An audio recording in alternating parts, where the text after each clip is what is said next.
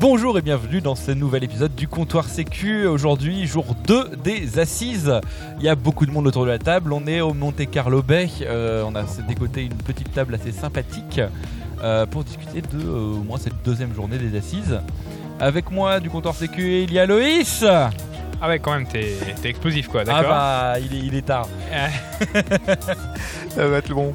Et il y a Jill. Salut Euh, et on est entouré de plein de monde. Est-ce qu'on a des gens de nos limites Sécu par hasard C'est qui No- no- No quoi Je sais pas. En force En force Il y a un troisième qui traîne, euh, il y a Joanne qui traîne, on sait pas s'il va revenir. justement, on sait pas où il est, mais euh, de toute façon, faut qu'on démarre. parce Est-ce que- qu'on peut dire en force pour lui alors du coup? Bah allez. En force Super, ça c'est assuré, c'est génial. J'adore. Euh, du coup, euh, cette deux- deuxième journée, qu'est-ce que vous en avez pensé? Qu'est-ce que vous avez vu? Loïs? Bah, il y a d'autres personnes, non? Tu veux pas présenter les autres personnes? Ah mais oui, il faut que je présente, oui, C'est vrai, vraiment mais- mal poli Bah, le problème c'est que je, je connais pas les noms, donc euh, je peux Bah, pas c'est dire, je sais pas s'il faut dire Essaye les pour noms ou dire pas. propre. Donc euh, vu que tu connais, bah tu veux Bah, te je- présenter Non, mais tout le monde va faire son tour. Vas-y. Voilà, ouais les verts c'est... non. Euh, Donc Ludovic. Éloïc. Bertrand. Jérôme Oui, bah Jérôme on connaît, mais en même temps, oui non mais je sais... je sais qu'on te- Mais en revanche, si tu parles pas dans un micro, personne ne va t'entendre. Mais oui. Alors, cette deuxième journée, qu'est-ce que vous en avez pensé? Qu'est-ce que vous avez vu? Loïs. Ah, moi direct. Euh, VMware VMware au début qui est en Ah, keynote. t'as t'as vu la, la keynote VMware T'as vu comme j'étais motivé Ouais, j'avoue. 9h Ouais, du matin. levé quoi. Ouais, ouais, Eh ouais. Bah, Ah, j'aurais ouais. dû rester couché. Ah merde. Ouais, c'était un petit peu. euh, Enfin, concrètement, il- en gros, il te disait pendant une heure que ben, les VM c'est bien et le VM c'est le futur. Et c'est VMware qui t'en parle, donc tu fais Bah bon, oui. bah d'accord. Ils, ils ont, Donc, ils ont entendu euh, parler de Docker ou pas euh, du tout? Euh, je sais pas, c'est. Alors sache que Docker ne passera pas l'hiver. hein. Ils cherchent du financement et comme ils n'ont aucun business model. Non mais c'est dans la presse tech euh, de San Francisco. hein. C'est pas. Ah merde. Quel dommage. Ah, Ils vont faire quoi? Ils vont. Ouais, ça va être acheté par un gros. euh, Bah, en Par fait, VMware. les, les principes d'isolation derrière sont dans le noyau Linux, donc euh, t'as pas besoin de Docker euh, pour faire des conteneurs en fait. Enfin, je veux dire, ça existait depuis longtemps. euh, maintenant, sur des, leur seule source de revenus, ce serait potentiellement la place de marché, le Docker Hub. Mais euh, bon, comme tout le monde peut faire son propre hub et que tous les gros fournisseurs en ont. euh, C'est un peu triste. Et Est-ce qu'il y a euh, d'autres personnes qui ont vu VMware? Non, je crois que t'es le seul à te lever. Ah, et vraiment, c'était. Ok, bah 9h du matin, c'est pas la meilleure heure pour tout le monde, je pense. ok, à retenir pour les assises. Ok. euh, niveau des confs. Parce qu'il y a eu les confs évidemment. Euh, Les le ateliers, temps que je trouve mes notes. Jill, qu'est-ce que t'as vu?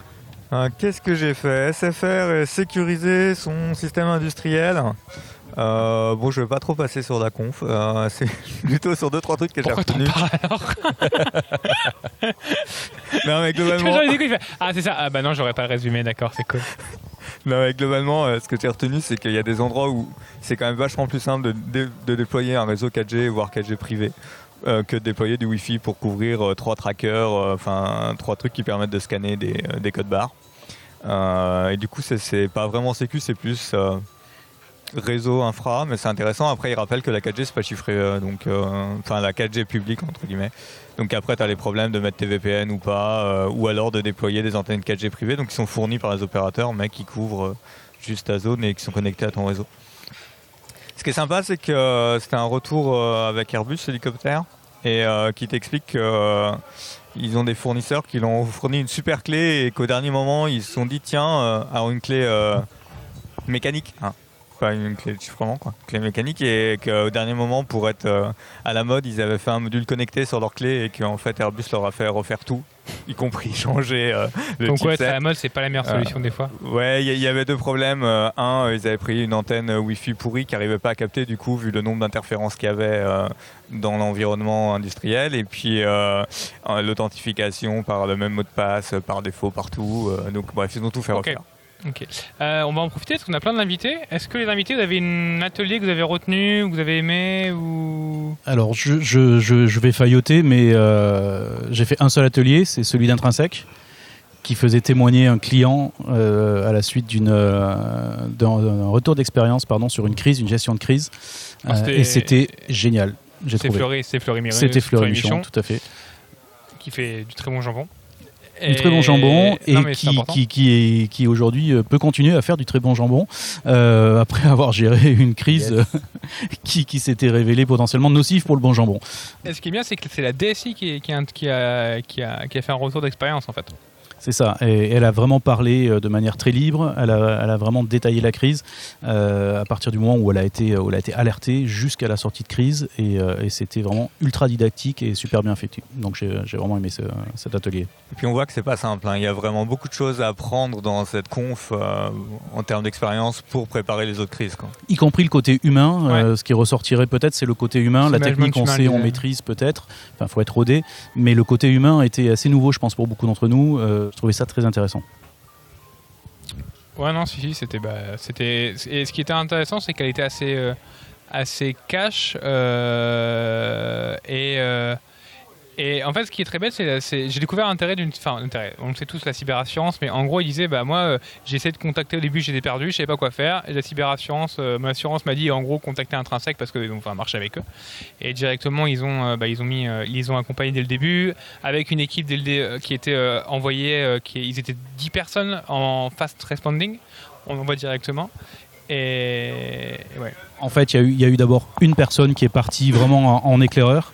Euh, qui a fait qui a Ah, fait ouais au début enfin, il y a eu vraiment Ah, une personne oui. éclaireur immédiatement euh, et ensuite il y a une dizaine de personnes qui sont parties euh, deux, deux jours après enfin de- quasiment dans la foulée quoi Alors par rapport à ce retour-là, moi j'étais pas à la conf, mais dans la journée j'ai vu que Valérie Marchive avait fait un article avec un résumé assez dense d'ailleurs. Alors Ah je ouais, sais pas si c'est un a résumé déjà de- fait un article dans, dans la- l'après-midi, ouais, je l'ai lu en début de soirée. Alors je sais pas si c'est un résumé de la conf, mais on retrouve tous ces aspects-là et notamment le, le côté humain. Et l'article est passionnant parce que ça se lit presque comme une enquête euh, tout du long. et c'était l'atelier l'atelier s'écoutait comme une enquête finalement euh, de tout du long Est-ce que vous avez d'autres trucs bien? Parce que moi j'ai des trucs euh, moins bons à, à parler. j'ai pas envie En atelier, euh, que vous avez vu, est-ce qu'il y a des choses qui vous ont euh, aussi marqué, vous avez aimé, ou, ou même peut-être en se baladant aux assises hein Il y a peut-être des choses qui vous ont plu et euh, Euh, c'est assez difficile à trouver effectivement, mais j'ai fait, euh, j'ai fait euh, trois ateliers aujourd'hui. Encore un peu trop commercial souvent. c'est vrai, t'as toujours eu que du commercial, t'as jamais eu une retour d'expérience Ouais, pas mal. Alors le seul où il devait y avoir un retour d'expérience, effectivement, c'était la- la- l'atelier avec ID6 sur une solution de, de protection Office 365. Ah, Idexi. Idexi, Ouais. pardon. ouais. Euh, là, on avait le retour de 3 RSSI sur le déploiement de cette solution-là, mais euh, bon, c'était c'était quand même assez superficiel et orienté, on va dire. Donc euh, bon, la Ah solution a l'air bien, mais ça reste une présentation commerciale. Ouais, je suis d'accord que je suis resté sur ma fin hein, sur, dans cette conf-là sur euh, vraiment euh, qu'est-ce que ça apporte. Euh, bon, on- ok, il y a le produit, en gros, faut le tester. quoi. En Ah. gros, c'est plus c'est que pour les VIP, c'est ça, si j'ai compris en ce- cette solution. Ouais, surtout. Et puis, euh, enfin, il y a eu quelque chose d'assez maladroit, c'est qu'à un moment, euh, il disait que la solution pouvait protéger euh, contre les phishing, notamment. Or, euh, enfin, sur Office 365, euh, enfin, il suffit de mettre du tout effet. Déjà, on est déjà pas trop mal protégé. Euh, je pense pas qu'on ait besoin d'implémenter ce type de solution pour euh, pour être mieux protégé, en tout cas contre les phishing. Ça protège peut-être d'autres choses, mais. Parce que- ouais, Parce qu'en fait, Idexi au début, c'était, enfin, le- leur objectif, c'était les VIP. Donc en gros, chacun voyait qui avait accès à sa boîte mail, etc. Donc le concept était bien. Mais je me dis, est-ce qu'ils sont pas en train d'essayer de, en gros, trouver un nouveau marché maximum et, et- alors pivoter peut-être pas, mais en gros, en mode, euh, on essaie de trouver du nouveau business. Donc on part un peu sur les gros sujets à la mode et euh, Office 65 comme tout le monde. euh, Après, ils te font, par exemple, quand tu partages ton OneDrive euh, à tout le monde, et que finalement, il y a quelqu'un qui finit par utiliser ton lien de partage, bah, tu as une notif qui dit, voilà, un tel a, part- a accédé à ton lien, donc ouais, tu peux, mais vé- ça, ça le tu fait peux déjà vérifier par qui défaut c'est. en fait. euh, Voilà. Mais ça dépend 365 comment le tu fait. partages ton truc. Et par défaut, Office 365, si tu cliques, cliques, next, next, c'est tout le, tout le tenant. Mais je suis sûr que, enfin, je suis d'accord, en termes de, par rapport aux features de base, ça va être dur de justifier. Bon, ils n'ont pas parlé prix, mais je pense que ça va être dur de justifier. Bon, j'attaque. Euh, moi, j'ai vu Accenture Security qui parlait de Agile Security. Donc, je me suis dit, ah, truc agile, la sécurité, enfin l'agilité dans la sécurité, ça peut être intéressant. Ils ont commencé la conf par dire que c'était pas, ils n'avaient pas parlé de DevOps. Donc j'étais un peu déjà triste. Ah, Euh, bah, le de plus quoi, gros alors problème, en, en gros, euh, c'est qu'il n'y avait pas les gens euh, techniques sur place, mais ils avaient fait une conf call Hein euh, via Teams. Et du coup, on avait les gens en conf call euh, en une blague. plus. Et Si, si, on bah, a- j'ai On j'ai a trouvé eu ça. euh, ouais, à la conférence des années 80 Ouais. avec une visio euh, en mode Minecraft, des gens euh, très carrés. Mais c'était pas volontaire en revanche.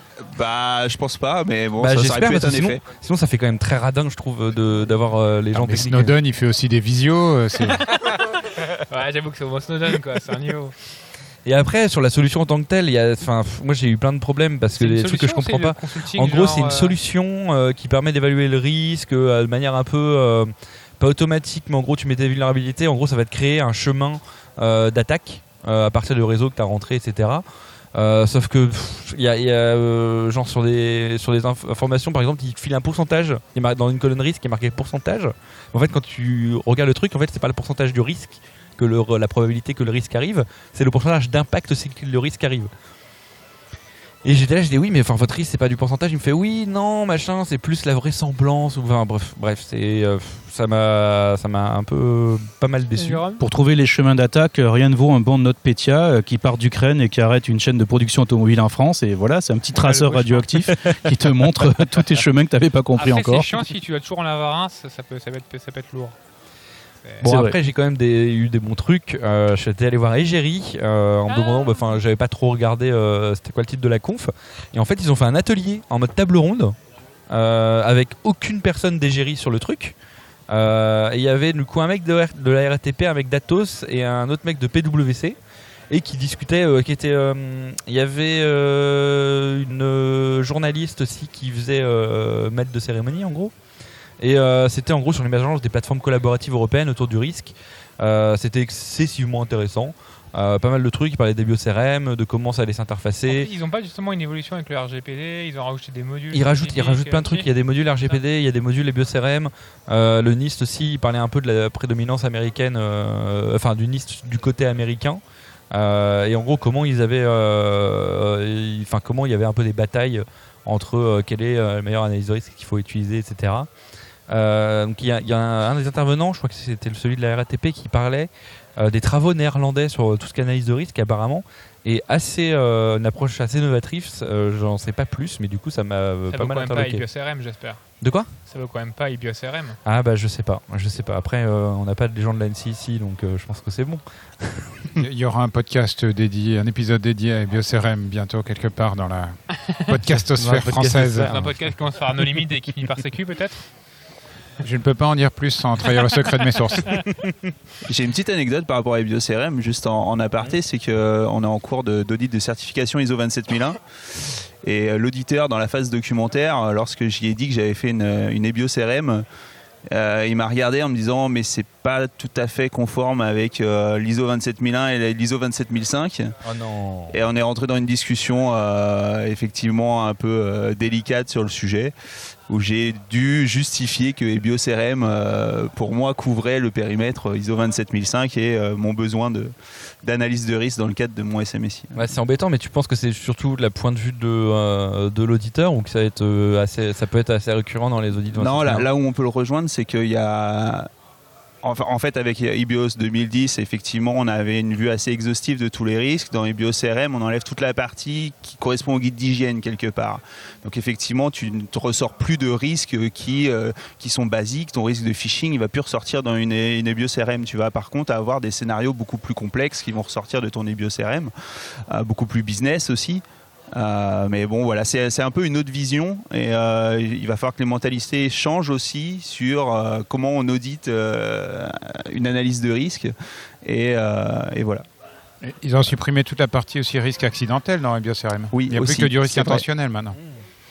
Ah, les accidents, ça arrive. l'argument, parce que moi j'étais au meet-up au Before et j'étais au-dessous de IBioCRM, et l'argument pourquoi ils ont supprimé ça, c'est qu'ils disaient que c'était un peu trop bateau. Euh, et en gros, ils ont voulu que ça soit beaucoup plus réaliste. Qu'en gros, ils disaient euh, les métiers quand tu allais les voir, ils disaient bah non, c'était pas existant. J'ai un peu de mal comme argument sur ça. L'intérêt de ton analyse de risque, c'est d'avoir une vision complète de tes risques, quoi. Euh, mais après, je pense que ouais, c'est Tu veux dire que les incendies, ça n'existe pas? Que dans les films.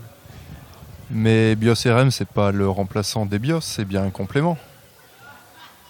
C'est un remplaçant, c'est une nouvelle version Ah, C'est l'objectif, c'est qu'ils sont en train de pousser. En fait, c'est des mecs qui ont écrit le bureau qui a écrit EBIOS 2010 à s'occuper des BIOS RM. Et euh, enfin moi, ce que j'ai compris, c'était qu'en gros, c'est, enfin, ils poussent au maximum sur les BIOS RM. euh, Parce que quand c'était sorti, moi j'ai cru comprendre que c'était pas la V4 des BIOS et que c'était bien EBIOS RM avec un nom et que c'était une alternative plus moderne, plus dans l'agilité pour l'analyse de risque. Et donc ça ne remplaçait pas forcément EBIOS. Ah ouais, je sais pas. Moi, les- quand t'entends le discours de l'ANSI, t'as l'impression que c'est tout le temps, euh, en gros, que EBIOS RM, c'est. C'est des choses que j'ai entendues à la sortie bah, il y a maintenant un an, mais je- c'est vrai que le discours n'est pas clair aujourd'hui. Alors je, je confirme, en tout cas pour le discours à la sortie, euh, il avait été, cl- je- je- je- j'ai souvenir en tout cas qu'il avait été clairement dit que ça n'était pas pour remplacer, que c'était euh, c'était à côté, ça servait à élargir, à assouplir, à avoir, à porter en fait ce- le, le concept plus auprès des directions euh, générales, de, de s'abstraire un petit peu de- des aspects plus techniques. Alors, je pense qu'honnêtement, il faut qu'ils modifient leur message de communication parce que tous les messages que j'ai, c'est euh, maintenant, en fait, du EBIOS RM, c'est l'avenir, quoi. Ah, C'est un peu comme Windows 10 et Windows 7. Ouais, T'as toujours un peu de support étendu, mais il est temps d'y passer. hein. C'est ça. Quelle belle référence. Euh, Alors, en fait, ce podcast n'est pas très dans la bienveillance. On peut dire du mal de la com de l'ANSI. bah oui. Bah, c'est pas qu'on leur dit du mal, c'est qu'on on dit qu'on comprend pas. Euh, euh, dans les confs perso que j'ai fait, il y en a une une que j'ai bien aimée, une que j'ai trouvé un peu bizarre. Euh, une que j'ai bien que je trouve un peu bizarre, c'était Walix euh, qui est venu faire une conférence sur euh, avec les sur la les RATP, euh, un peu comme SNF Réseau, je sais plus c'est RATP, euh, Infra ou je sais plus quoi. Euh, et en gros, ce qui était bizarre, c'est qu'ils te font une présentation qui t'explique en gros comment ils ont implémenté Walix, etc. Et tout, genre sur l'outil en fait, donc sur leur système industriel, etc. Donc tu vois, c'est incroyable et tout, parce que franchement, on a très peu d'entreprises qui ont mis des bastions, etc. dans le système industriel. Et en fait, la- le dernier slide, ça m'a un peu. En fait, euh, comment Walix va nous permettre de. C'est quand même bizarre. Et en fait, quand tu leur poses des questions, en fait, il dit, bah, en fait, on a commencé à l'intégrer. Ça fait un an, mais bon, il faudra à peu près 2-3 ans pour qu'on finisse d'intégrer la solution. Donc en fait, tu... c'est quand même dommage des fois que tu as des présentations qui sont un peu truc quoi. Donc j'étais un peu déçu dessus. Mais en contrepartie, euh, bonne surprise, euh, c'est de Vade Secure que j'ai vu. Euh, en fait, j'avais un atelier que j'ai pas prévu d'y aller du tout. J'y suis allé. Et en gros, Valley Secure, pour ceux qui connaissent pas, c'est une boîte française euh, qui est pas très grosse d'un point de vue employé, mais qui est un peu partout dans, enfin, qui est vraiment un peu partout aux US, etc. Qui fonctionne bien et c'est une solution qui proposerait, parce que je mets toujours conditionné avec l'intelligence artificielle, mais qui proposerait en fait des mécanismes de détection de phishing, euh, euh, de malware, etc. à travers l'intelligence artificielle. Et la personne qui a fait la, conférence, alors qui en plus a fait une, petite pub pour le comptoir sécu, donc c'est pas pour ça qu'on lui fait qu'on lui fait une mention, mais euh, mais, euh, mais c'était cool. Euh, non non, franchement, était, était, était, ce qui était agréable était technique. Sans être trop technique pour les gens, sans les perdre et sans faire de discours marketing. Ouais, il t'explique un peu la fonction, comment elle fonctionnait, les problèmes qu'il voyait, les types de phishing qu'il voyait le plus souvent fréquents, etc. Donc c'était assez, assez intéressant. Et, euh, ouais, en gros, il montre que bah, euh, en gros, tu as un marché de plus en plus présent pour Office 365 parce que tu t'interconnectes directement avec d'autres solutions de sécurité euh, pour bloquer justement du phishing, etc. Et que bah, ils, disaient que ça venait compliqué de pouvoir euh, catcher le phishing, etc. Donc euh, ils avaient créé un, site depuis plusieurs années qui s'appelle Easy Phishing qui permet de tester automatiquement. Enfin, a plein de trucs comme ça. Donc c'est pas mal. Et puis après, c'est toujours le sujet Office 365, mais c'était assez intéressant. Moi j'ai juste un truc, j'avais fait le Tech Lab de New Load, où en gros c'était une espèce de conférence, c'était à l'étage. Euh, et en gros euh, tu pouvais quoi regarder des, concept en fait là, tu regardes des démonstrations, des gens qui expliquent avec euh, surtout pas mal de, de une espèce de, d'assemblage de différentes solutions. On t'écoute avec un casque audio la personne qui parle parce qu'il y a quand même beaucoup de bruit. Et là du coup j'avais vu tout un truc avec Proofpoint, Sentinel One et Splunk. Euh, et donc en gros, ils montraient un espèce de cas d'usage de SOC où on leur envoie des indicateurs of compromise et comment euh, bah, ça s'interface tout ça entre Proofpoint, Sentinel One euh, qui va détecter, etc. Et euh, comment Splunk, pour le coup, c'était la solution Splunk Phantom euh, qui permettait d'avoir un espèce d'orchestrateur, euh, truc comme ça. Et c'était assez intéressant. Après, ça durait 20 minutes. Du coup, on n'a pas le trop, on peut pas poser de questions, non, on n'avait pas le temps. C'était une démo un peu, un peu virtuelle, mais euh, ça permettait de voir euh, un peu concrètement comment ça se passait et comment les- tu pouvais regarder, euh, comment tu pouvais regarder comment ça fonctionnait au quotidien pour un analyste SOC. Alors moi je confirme que les démos commerciales, euh, c'est pour vendre du produit, c'est pas intéressant. Donc j'ai eu un coup de cœur sur un atelier qui est celui de NBS System. Alors ça reste quand même Ah. une boîte de geeks. Mes chouchous. Euh, ah, ah oui, bah oui, on a échangé. Et là, c'était pour parler de. Le titre de. C'était. Kubernetes est-il soluble dans la sécurité? Donc, euh, un vrai discours vrai euh, autour de Kubernetes et des bonnes pratiques. Et euh, on trouve aujourd'hui des clusters Kubernetes ouverts sur le, le web, euh, les interfaces d'admin, hein, le, le kubectl Yes. pas les, les Docker. hein. Et Shodan les référence déjà. Donc euh, le niveau de risque est, est relativement élevé et donc ils ont vraiment décliné les bonnes pratiques, couche par couche, sécurité Ah, périmétrique, bien, sécurité des Docker, le, les patchs. Donc c'est un back to basics mais adapté au modèle de sécurité autour de Kubernetes. Et euh, l'annonce en fin de l'atelier, c'est comme ils aiment bien l'open source, c'est qu'ils sont en train de développer une couche sécurité pour Kubernetes qu'ils Ouais, vont livrer beaucoup pour fin choses. d'année. Ils Oh, font beaucoup c'est de choses en open source, ils font un SOC en open source, ils font plein de trucs en open source. Et il y avait du monde, une question, il y avait du monde à cette conférence, c'est-à-dire qu'il y avait des, en gros, tu avais un public aux assises pour ce type de conférence qui était plutôt technique. Alors la salle, c'était une salle moyenne. C'était une salle moyenne qui était quasiment pleine. Ils ont fait un sondage au début en demandant qui avait du Kubernetes. La moitié des mains s'est levée en prod et il y a eu quelques mains supplémentaires sur des projets Kubernetes. Donc il y avait une majorité de gens qui en avaient, mais on les sentait un petit peu paumés devant euh, comment faire de la sécurité. On dit Kubernetes ou Kubernetes? Euh, case Moi je dirais TIS, mais bon. Moi j'ai toujours entendu Kubernetes, mais après, ouais. euh, Ouais, c'est du Kuber, on va dire. C'est les principaux. Alors, c'est C'est les Kuber- français ou anglais ou entre Ouais. les deux, globish. alors, Kubernetes, je suis d'accord, et pendant tout l'atelier, c'était Kubernetes. Ah, ouais. Moi j'avais entendu Kubitener, mais c'est pas la même chose, non C'est pas du tout. C'est ce que tu as dans les verres devant toi. Euh, Est-ce que euh, on peut parler de cette conférence de plénière Ah ou pas? Qui l'a vu déjà? Tout le monde? Tu parles de laquelle De la conférence du jeudi soir Oui. De ce soir. Je l'ai vu. Il l'a fait. Alors, t'en as pensé quoi Est-ce tiens, que vous vous Nico souvenez Je me souviens plus du nom du mec en revanche. Alors, euh, le prénom et nom, je vais plus te le dire honnêtement, mais on va regarder rapidement. Mais euh, en gros, c'est un, c'est un membre de la C'est Thomas. C'est Thomas, mais c'est euh, un. Possible Je sais pas. En gros, c'est un membre de la, Société des Explorateurs. Euh, concrètement, c'est un, c'est une association qui date de 1937, je crois, quelque chose comme ça, ou 1967. Mais en gros, qui rassemble tous les explorateurs français euh, qui ont été. C'est quoi Mathieu Torder. Mathieu Torder. alors Mathieu Torder, excuse-nous Mathieu si tu nous écoutes bien sûr. Euh, mais euh, alors il nous écoutera peut-être pas parce qu'il est, il est, il est occupé à faire des explorations, mais c'était super intéressant. En gros, c'est il nous a expliqué euh, bah, sa vision de. euh, ça- enfin, en fait, il, explore, il fait l'exploration depuis qu'il a 16 ans à peu près. Il a fait, euh, il a fait, euh, il a traversé tout le pôle sous l'Antarctique. Euh, à, en ski euh, et sans, traîneau, etc. Et, ça. Et, euh, en fait, c'était intéressant, un, alors je sais pas ce que vous en pensez, mais c'est intéressant, un, d'avoir une. Déjà, on parle d'autre chose que la Sécu parce que, pour être franc, aujourd'hui, j'ai eu beaucoup de mal à. Moi, j'ai vraiment saturé en fait. On parle vraiment tout le temps de Sécu. À un moment, fait du bien de penser à autre chose. Et c'était aussi intéressant d'avoir un rapport de voilà, le mec qui était tout seul, comment il faisait gérer la difficulté, les, ces choses comme ça. Et, euh, je sais pas ce que vous en avez pensé, vous. J'y étais aussi, ouais, j'ai trouvé ça assez intéressant.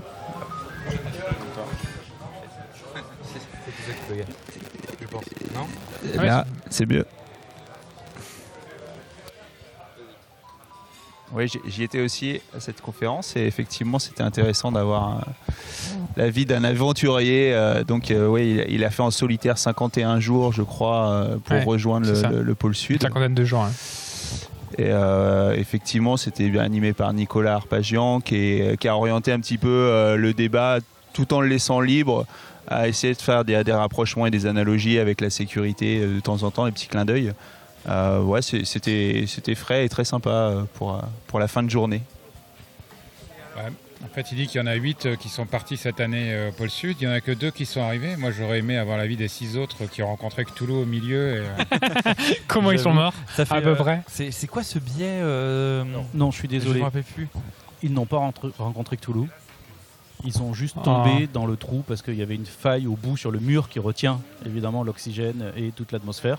Et ils sont tombés sur le dos de la tortue. Merci de rétablir la vérité. Toujours. Euh, je... Ouais, Gilles Ouais, moi j'avoue que je suis plutôt mitigé, c'est-à-dire que ok c'est sympa, j'ai l'impression de me retrouver dans un séminaire d'entreprise en fait, Euh, mais c'est- un peu ce qu'on... C'est ce qu'il fait, hein, je crois qu'il avait dit que c'est ce qu'il faisait Oui, aussi. euh. mais tu vois, c'est un peu ce qu'on retrouve dans les séminaires d'entreprise. Généralement, on te ramène un sportif, un machin, et, Ouais. et on te fait des parallèles entre les objectifs qu'on veut que tu atteignes et comment lui s'en est sorti dans son domaine. Donc c'est vrai que ça- ça m'a mis un prisme qui, du coup, je pense, m'a un peu empêché de profiter pleinement de, de- de ce qu'il racontait. quoi. Alors, euh, lis cet article sur Medium sur les séminaires d'entreprise chez Snap où ils font des câlins collectifs. Et, euh, je pense que tu C'est pour l'année prochaine, ça, les câlins. proactifs. Bon, en revanche, il va falloir qu'on se dépêche parce que moi, il faut que je prenne Juste- la navette. Juste euh, une question pour les gens, parce qu'il y a des personnes qui étaient pour la première fois aux acides, etc. Et ça, c'est intéressant d'avoir leur avis euh, un peu sur les acides.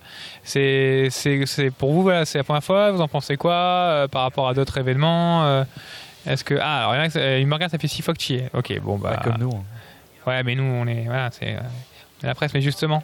Vous êtes vieux, on sait. Ah, il y a des encore plus vieux devant nous.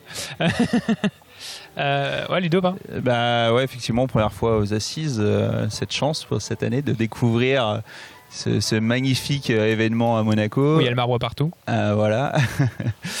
non, bah, très très sympa. euh, L'organisation au top, ça c'est sûr. Euh, après, comme souvent les congrès, les conventions, etc., c'est assez inégal au niveau des présentations et des ateliers. Mm. Euh, bon, il y a toujours des erreurs de jeunesse hein, quand on, découvre. Voilà, je, je ferai peut-être de- des choix plus judicieux euh, les prochaines éditions, mais euh, en tout cas, euh, je pense que oui, c'est un des événements incontournables avec le FIC euh, au mois de janvier.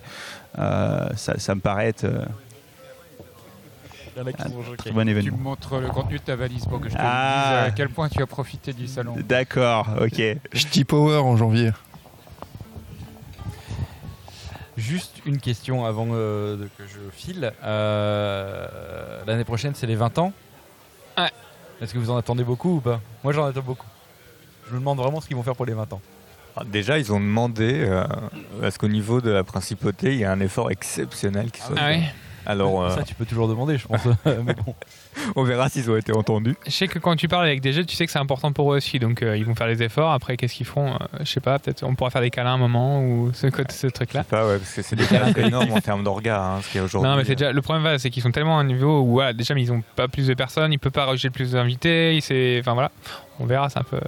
Il faut quand même préciser que là, à quelques mètres de nous tout à l'heure, une femme était dans une bulle flottante au milieu de la piscine Oui. en train de jouer Mais du violon. t'as pas ça tous les dimanches, toi Non, du violon. Elle jouait du violon, elle jouait au violon des thèmes euh, de, euh, de James Bond en flottant dans sa bulle dans la piscine. Ah, ok, d'accord, d'accord. Non, parce que du coup, on était On en parlait de l'a barre assez haut On l'a pas pas, vu, mais parce voilà. que du coup, ne- moi j'ai juste vu danser avec euh, de, euh, de tissus là. euh, Alors avant, avant l'acrobate, il y avait la violoniste qui flottait dans sa bulle sur la piscine. Ok, ok. C'est bienvenue à Monaco. C'est ce qu'on appelle être dans sa bulle. Oh, pas mal. alors. Du coup, j'ai 5 minutes pour y aller. Euh, Qu'est-ce qu'on peut dire Euh, bah, euh, Est-ce qu'on se revoit demain peut-être? Je sais pas, je suis pas- sûr qu'on ait le temps, mais euh, On verra ça. On verra bien. Moi demain, je vais faire le Guillaume Meurice euh, à demander si euh, tous les stands s'ils sont écolos au niveau de leurs goodies. Ok, c'est ton nouveau délire, d'accord. On, on, est verra parti. bien. Ok. Mais voilà, euh, écoutez, euh, j'ai envie de dire euh, bah, au revoir. Euh, Nicolas, on dit quoi à la fin du, du comptoir sécu, tu sais ou pas le, le gimmick Euh, vous fermez le comptoir. Au revoir. Et voilà, Ouais. à plus. Au revoir. Au revoir. Merci, au revoir.